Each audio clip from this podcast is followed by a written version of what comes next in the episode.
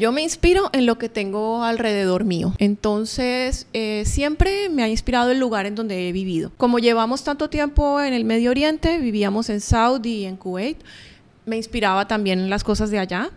Y entonces, pues, me inspira lo que tengo alrededor. Cuando viajamos, pues, me inspiro del lugar en donde estoy. Por eso ahora, pues, mi mayor inspiración es Oman.